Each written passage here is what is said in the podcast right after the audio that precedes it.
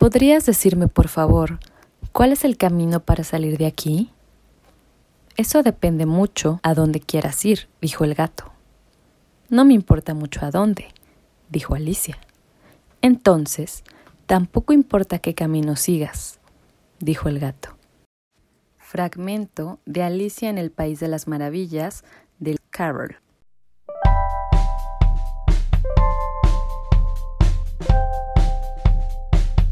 Hola, yo soy Karina. Bienvenido a Arte y Artistas, donde platicaremos sobre corrientes pictóricas, obras, artistas, museos, libros, películas y todo. Todo por amor al arte, por amor al arte.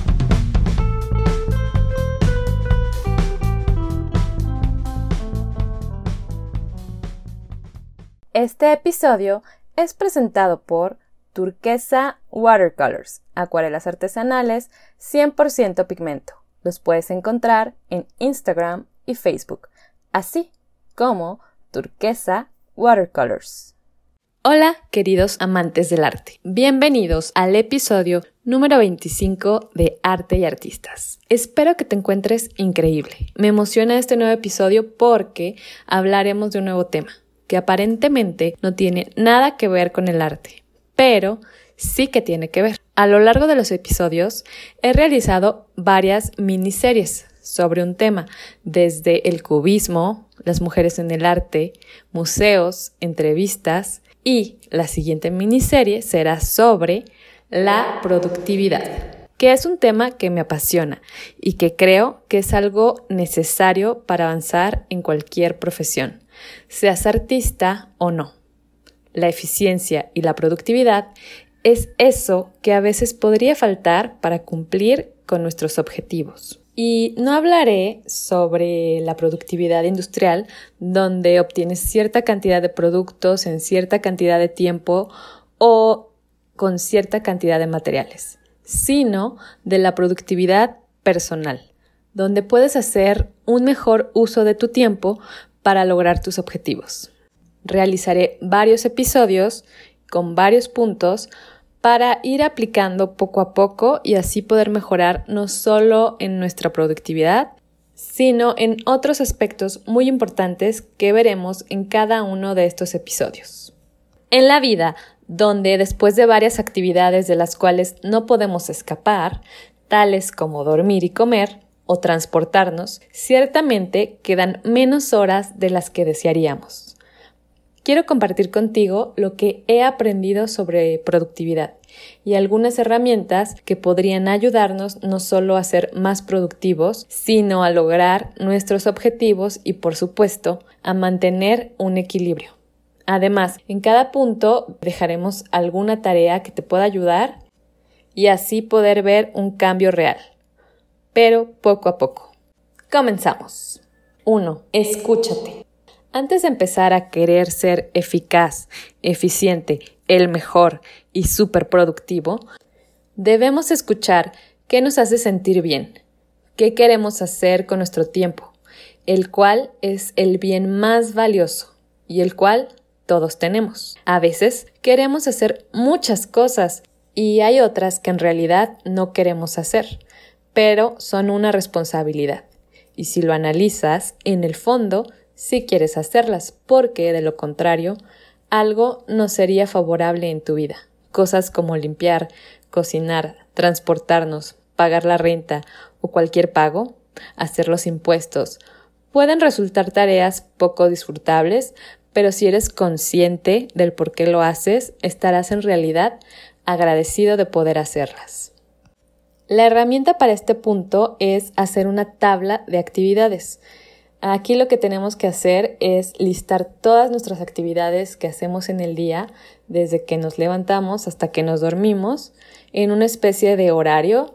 Por ejemplo, si te levantas a las 6 de la mañana y te duermes a las 10 de la noche, vas a empezar hora por hora a escribir lo que haces sin hacer ningún cambio. Esta tabla o lista es simplemente para ver qué es lo que estamos haciendo día a día. Lo podemos analizar en un periodo de una semana para ver e identificar qué actividades están consumiendo nuestro tiempo y ver si hay alguna que podamos cambiar eh, de horario o que podamos cambiar de día y así lograr ser más productivos.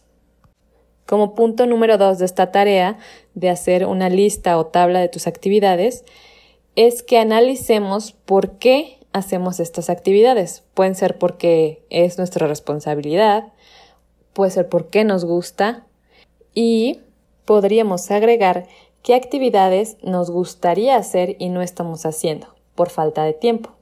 Entonces, el hacer esta tabla nos dará una visión general de qué estamos haciendo con nuestro tiempo. En el punto número 2, diseña tu vida. Este punto es muy importante. A veces estamos corriendo sin parar, apresurados en la vida cotidiana, pero detente un momento a pensar antes de seguir corriendo.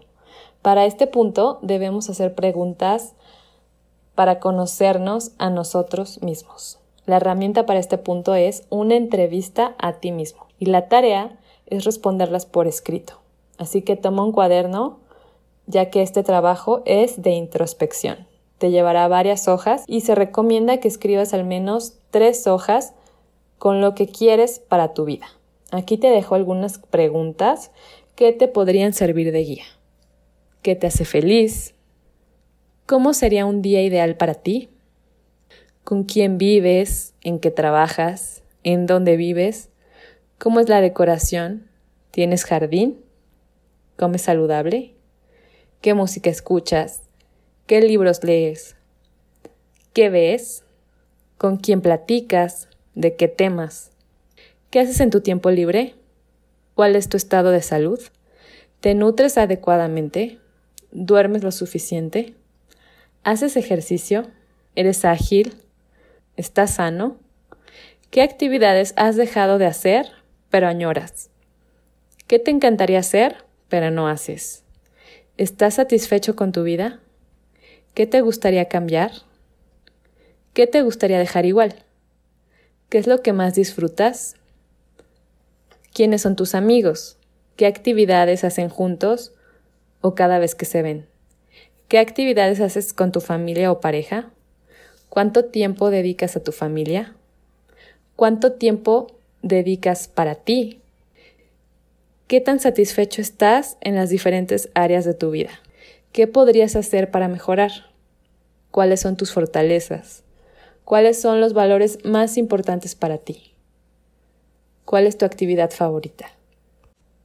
Con todas estas preguntas, donde las respuestas serán muy personales y distintas para cada uno de nosotros, podemos tener una guía de lo que nos gusta. Las respuestas son el mapa para poder definir qué queremos y probablemente habrá una brecha de lo que queremos con lo que en realidad hacemos.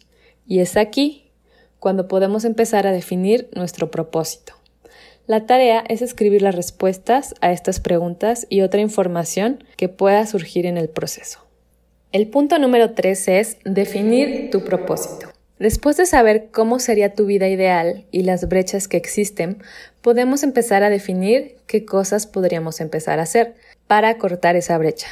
Es muy importante saber para qué quieres tu tiempo, cuál es el objetivo detrás de la productividad. De nada sirve hacer cosas que no te ayudan en lo que tú quieres. De nada sirve ir rápido a un lugar desconocido. Pregúntate, ¿qué quieres? Y lo más importante, ¿para qué lo quieres?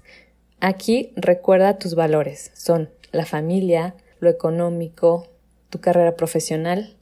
¿Qué es más importante para ti? Define tus metas y que esas metas tengan sentido para ti.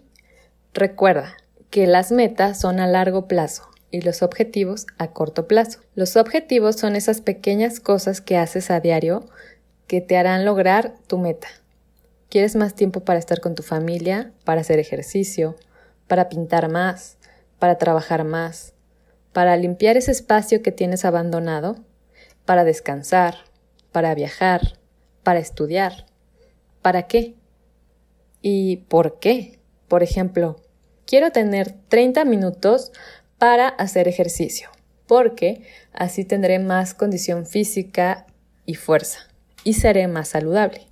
O quiero tener 15 minutos para limpiar mi escritorio porque tener un espacio limpio me da mayor bienestar. Quiero tener dos horas para trabajar en mi proyecto porque así puedo generar más ingresos o porque me hace feliz. Quiero tener una hora para platicar con mi mamá, con mi pareja, con mis amigos, porque me hace bien. En este punto, entonces, debes establecer tus metas y objetivos. La meta es, por ejemplo, quiero tener mi espacio de trabajo limpio. El objetivo es limpiar 10 minutos cada día. O quiero tener más condición física. El objetivo es hacer ejercicio cada día por 30 minutos o una hora. Otra meta podría ser, por ejemplo, quiero tener un jardín hermoso y los objetivos son esas pequeñas tareas que tienes que hacer para lograrlo. Desde diseñar el jardín, comprar las plantas, árboles, flores, sembrarlas, regarlas y podarlas. Tal vez requieres 20 minutos cada día para tener un jardín hermoso. Recuerda que para todo se requiere tiempo, cada día. Si quieres ser un músico profesional y no sabes nada, entonces tendrás que aprender no cientos de horas, sino miles de horas, y esto ya es un estilo de vida, porque todos los días harás algo que tenga que ver con tu música. Debes enfocarte más en la acción que vas a hacer cada día y disfrutarla. El resultado vendrá con estas acciones diarias, después de cierta cantidad de tiempo. Las acciones son diarias y los resultados son a largo plazo. La herramienta para este punto es definir tus metas y desglosar tus objetivos y después tus hábitos diarios. ¿Qué es eso que tienes que hacer todos los días para lograrlo? Una herramienta que te puede servir es una que leí en el libro de El método Bullet Journal de Ryder Carroll. La herramienta es 54321, que quiere decir que definas tus metas en 5 años, 4 meses, 3 semanas, 2 días y una hora. Esta herramienta te hará ver desde hoy qué quieres y qué podrías hacer y después poder planificar a largo plazo. Como mencioné, lo que haces cada día es lo que se va acumulando para lograr tus objetivos y después tus metas. Ahora pasamos a los objetivos. Es el punto número 4.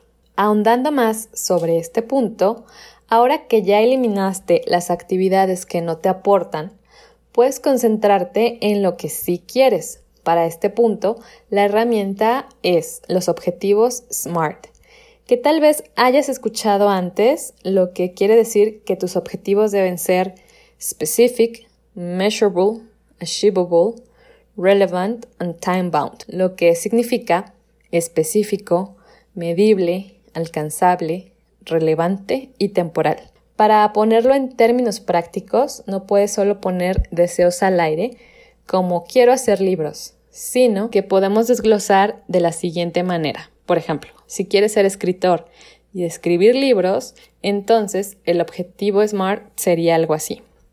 Específico o specific. Escribiré y publicaré un libro sobre tu tema medible en un año. Y aquí puedes desglosar cuántos capítulos, en cuánto tiempo escribirás cada capítulo para ir midiendo tu avance. Hay una frase que dice, lo que no se mide no se controla y lo que no se controla no se mejora. Escuché esta frase bastantes veces en el área industrial, así que podemos aplicarla también al mundo del arte. Aquí es donde mides tus objetivos cada mes, cada año, cada cinco años y si algo no va como planeaste, es en la medición donde puedes ver y cambiar tus acciones para tomar el rumbo hacia donde tú quieres ir. A de alcanzable. Tus objetivos deben ser alcanzables. Por ejemplo, escribir un libro en un año puede ser realista y alcanzable para ti, o tal vez necesites más tiempo, o menos, pero si eres una casa editorial con un equipo de gente, Tal vez si puedes publicar 100 libros en un año. Todo depende de tu capacidad y si esta capacidad varía de acuerdo a las circunstancias de cada persona. Pero lo importante es empezar. Empieza donde estás y con lo que tengas. R de relevante. Tu meta debe ser acorde a lo que tú quieres lograr. Recuerda, puedes regresar al punto número uno de la entrevista a ti mismo y alinear tus objetivos con tu diseño de vida. Puedes dividir tus objetivos por áreas relevantes para ti, tales como trabajo, relaciones, tu salud, experiencias. Puedes definir las áreas que desees. Más adelante en otro episodio te hablaré más sobre este equilibrio de las diferentes áreas de la vida. Como herramienta, puedes investigar más sobre la rueda de la vida. O bien tú mismo analizar y definir qué áreas son importantes para ti. Y T de temporal este punto es importante, ya que podemos dejar nuestros objetivos al aire sin que ningún día terminemos. Así que agrega un poco de presión y pon a tu objetivo un tiempo en el cual cumplirlo. Ya mencionamos un poco este punto en lo alcanzable. Espero que esta herramienta te ayude para definir tus objetivos. Recuerda que deben ir alineados a lo que deseas para ti. En el punto número 5 de este episodio tenemos los hábitos. Recapitulando, las metas son a largo plazo, los objetivos a corto, pero los hábitos son diarios. Así que los hábitos son las acciones que hacemos diario y que a veces nos resultan tan difíciles de cambiar. Por ejemplo, comer donas todos los días es un mal hábito que a la larga será perjudicial para tu salud, o no tomar agua suficiente, y tantos hábitos que cada uno de nosotros podría tener de forma variable, que nos hacen bien o no. Por ejemplo, leer todos los días y hacer ejercicio todos los días es bueno para nuestra mente y nuestro cuerpo. Y si hablamos de productividad, obviamente debemos trabajar todos los días en nuestros proyectos. En ocasiones, el ser artista puede malinterpretarse y es posible que no trabajes en tus proyectos todos los días. Y si te dejas absorber por las actividades de tu rutina diaria y por los hábitos arraigados, pero es posible cambiarlos y si es lo que deseas. Para este punto te puedes ayudar de la tabla que hicimos en el punto número uno. Analiza qué hábitos tienes, buenos y malos, y qué quisieras cambiar y por qué y cómo esos hábitos podrían ser beneficiosos para tu proyecto personal o artístico. Supongamos que te quedan dos horas al día libres y tienes el hábito de ver una película o serie, pero tal vez podrías utilizar este tiempo y en una hora hacer un poco de tu proyecto y otra hora para hacer ejercicio. O bien tú puedes distribuir el tiempo de estas dos horas como mejor te parezca. Para este punto te recomiendo el libro de Atomic Habits o Hábitos Atómicos de James Clear, donde puedes ahondar más en este tema. Para este punto te puede ayudar un tracker de hábitos mensual. Investiga en Internet sobre cómo hacer uno. Hasta aquí dejaré el primer episodio sobre productividad, donde en esta primera parte he querido hablar primero sobre las metas y los objetivos, como te mencioné al inicio. De nada sirve avanzar si no sabes hacia dónde. Así que tienes muchas tareas y actividades por hacer si quieres avanzar en tus proyectos personales y diseñar tu vida. Recordando que este proceso es constante y vas ajustando las velas del barco cada cierto tiempo para navegar hacia donde tú quieres. O tal vez con el tiempo cambies de rumbo. Recapitulando, en este episodio hablamos sobre cinco puntos, los cuales son 1. Escúchate. 2. Diseña tu vida. 3. Define tu propósito o metas. 4. Define tus objetivos. 5. Define tus hábitos. Las herramientas que te dejé para cada punto son 1. Tabla de actividades. 2. Entrevista a ti mismo. 3. Definir tus metas. 4. Definir tus objetivos con la herramienta SMART. 5. Tracker de hábitos mensual. Recuerda que tener tus metas por escrito y alineadas en el tiempo, según tu diseño de vida, te ayudará a trazar el mapa perfecto para ti, lo que te dará mayor claridad hacia dónde vas. Algunos libros que te pueden ayudar en este proceso y que mencioné en este episodio son 1. El método Bullet Journal de Ryder Carroll y 2. Hábitos atómicos de James Clear. Deseo que toda esta información te sirva para avanzar en tus proyectos, comienza hoy con una meta, un objetivo y un hábito. Recuerda, lo importante es empezar, pero es más importante saber hacia dónde vamos y por qué. Vive una vida con intención. Si te sirvió alguna de estas herramientas o información, comparte este episodio con alguien a quien también pueda ayudarle. Espero que te haya gustado este episodio tanto como a mí. Hasta pronto.